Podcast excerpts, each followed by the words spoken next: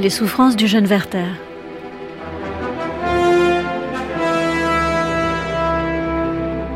Le jeune homme fuit les grandes villes et les soirées mondaines bourgeoises. Il aime les arts et la culture antique, comme le montre sa lecture de prédilection, son Homère. À l'instar du voyageur de la peinture de Caspar David Friedrich, il est un contemplateur et un solitaire. Pourtant, le jeune Werther aime être en présence des enfants. Il aime jouer avec eux et leur raconte des histoires, les observe lorsqu'ils sont avec leur mère. Werther écrit à l'un de ses amis pour lui faire part de ses états d'âme. À travers ses lettres, il met en avant le caractère pur et innocent de ces scènes de jeu. Il les compare à la froideur de la société bourgeoise et aristocratique qui est encombrée de codes et de bienséances absurdes. Il éprouve aussi une certaine nostalgie en confondant les paysages bucoliques et la pittoresque vie des villageois avec des époques passées.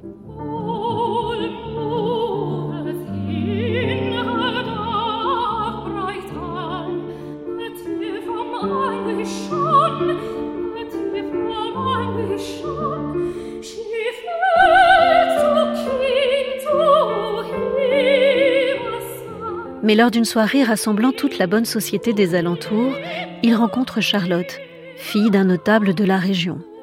Il en tombe éperdument amoureux et lui voue presque un culte secret. Charlotte est promise, puis mariée à un bourgeois de la région. Elle accepte néanmoins de vivre des relations étroites et tumultueuses avec Werther. Consciente d'avoir en face d'elle un jeune homme qui souhaite lui offrir un amour-passion qu'elle recherche secrètement, elle préfère cependant pour la stabilité de sa situation un homme bien placé et sans trop d'état d'âme.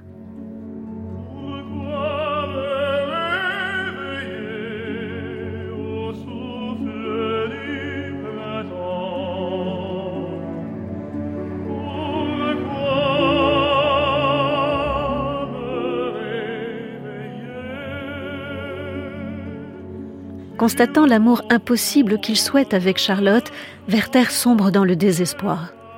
Charlotte ne rejette pas ses déclarations lyriques enflammées, mais de par sa position sociale et sa situation matrimoniale, elle ne peut se lancer dans une aventure romanesque avec le jeune homme. La souffrance de Werther ne cesse d'augmenter quand il regarde Charlotte partager sa vie avec Albert. Il est l'opposé complet de Werther bourgeois honnête et sans passion, content d'une situation stable favorable à la prospérité de ses affaires. Werther est tourmenté par ce désenchantement. Ainsi la joie de ses contemplations laisse place à la dépression, et les lettres prennent une tournure tragique. Werther évoque peu à peu l'idée que seule la mort serait en mesure de le libérer des passions qu'il ne peut satisfaire. Seule la mort pourrait mettre un terme à ses souffrances. Il prépare alors minutieusement son suicide qui est chargé de symboles. L'arme qu'il utilise est un pistolet donné par Albert, pour qui l'idée du suicide de Werther était inimaginable.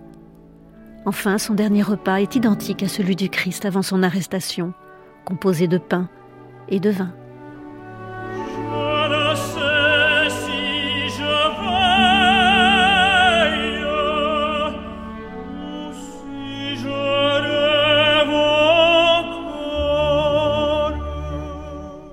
Goethe n'a que 24 ans lorsqu'il écrit cet ouvrage. Dès sa sortie, Les souffrances du jeune Werther obtient un succès immédiat dans les salons littéraires. Le personnage de Werther et son suicide ont un retentissement considérable dans la jeunesse européenne de l'époque, à tel point que selon certains écrivains, des jeunes gens s'identifient et imitent Werther. Sa manière de s'habiller avec son habit bleu et jaune, ses centres d'intérêt, son amour passionné, jusqu'à son suicide. Mais dès sa parution, Werther se heurte aussi à l'opposition de l'orthodoxie religieuse et aux réserves éthico-sociales de la critique, dite éclairée. Se sentant doublement incompris, Goethe explicite la dimension anthropologique de l'œuvre en présentant le roman comme l'histoire d'une maladie mortelle. Quand dans un second temps il développe cette grille de lecture, il lui donne un sens nouveau. Critiquer les excès de l'individualisme moderne et affirmer une éthique du renoncement. Mais la problématique vertérienne préoccupera Goethe sa vie durant. Très vite traduit en français, en danois et en anglais, Goethe devient la première star européenne de la littérature allemande. Lui-même évoque plus tard, dans une des épigrammes vénitiennes, non sans ironie et scepticisme, l'extraordinaire vogue internationale du roman. L'Allemagne m'imita et la France prit goût à me lire. Angleterre, tu accueillis amicalement l'hôte à l'âme troublée. Mais que me rapporte à moi que même le chinois, d'une main délicate, peigne Werther et Lot sur le verre?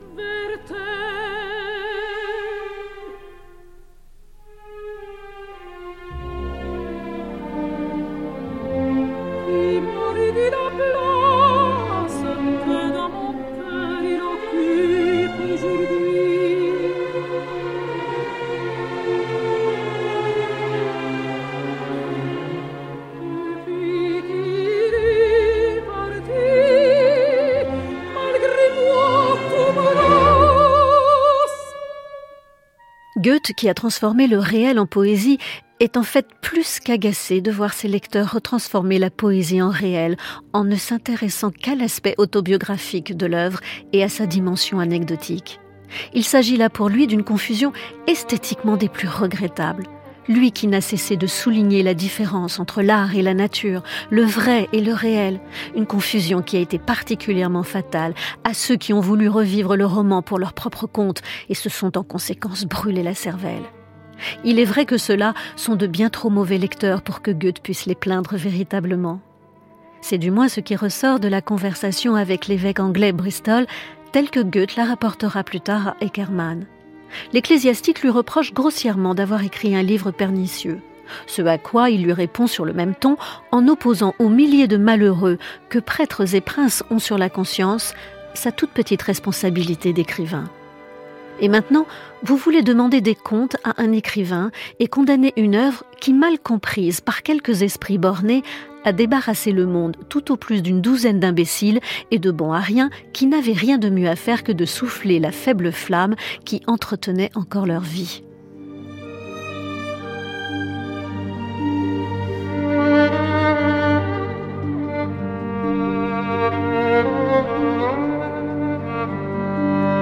L'immense succès du Werther auprès du public repose donc sur un malentendu. Séduit par l'intense pouvoir de suggestion de la prose poétique de Goethe, trompé par la narration qui ne fait entendre pour ainsi dire que la voix du héros éponyme, la plupart des lecteurs s'identifient complètement au malheureux Werther. L'auteur se sent donc rapidement obligé de guider la lecture en mettant en place dans quelques cours paratextes une direction de lecture qui prend de plus en plus la forme d'une mise en garde. Ce faisant, Goethe ne combat pas seulement une inquiétante dérive sentimentale, il préserve aussi le caractère d'œuvre d'art de son roman. Car la sentimentalité devient durant les années 1770 un véritable phénomène de mode. Goethe, qui contribue à en favoriser involontairement le développement à travers la réception de Werther, n'hésite donc pas à la traiter par la dérision. C'est évidemment une nouvelle façon de combattre l'identification naïve et une lecture au premier degré.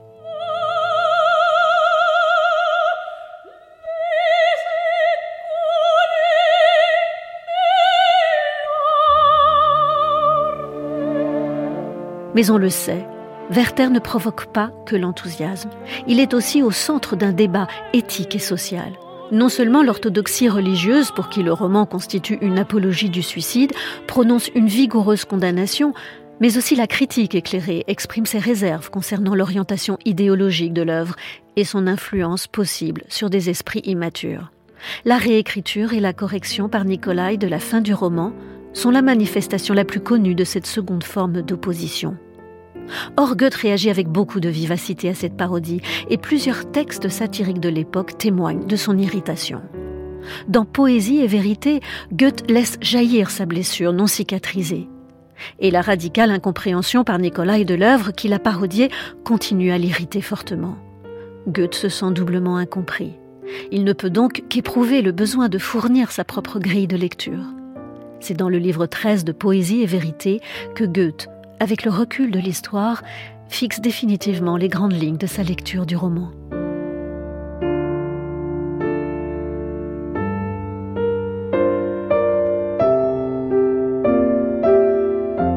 Si à sa parution en 1774, les souffrances du jeune Werther expriment bien la crise du Sturm und Drang, mouvement pré-romantique allemand, tempête et assaut, il établit d'un coup la réputation du jeune Goethe encore presque inconnue. S'il est rapidement traduit en français, c'est sans doute parce que dans ce roman par lettres, la voix même du personnage fait retentir l'intransigeance de la passion. Mais c'est surtout parce que Werther, le premier héros romantique, exprime de manière éclatante la sensibilité, aussi bien que le malaise de son temps où l'individu se heurte à la société. Depuis ce temps, soleil, lune, étoiles peuvent s'arranger à leur fantaisie. Je ne sais plus quand il est jour, quand il est nuit. L'univers autour de moi a disparu. Le livre s'ouvre le 4 mai 1771 et s'achève le 24 décembre 1772. D'un printemps à l'autre hiver, de l'épanouissement au gel de toute chose.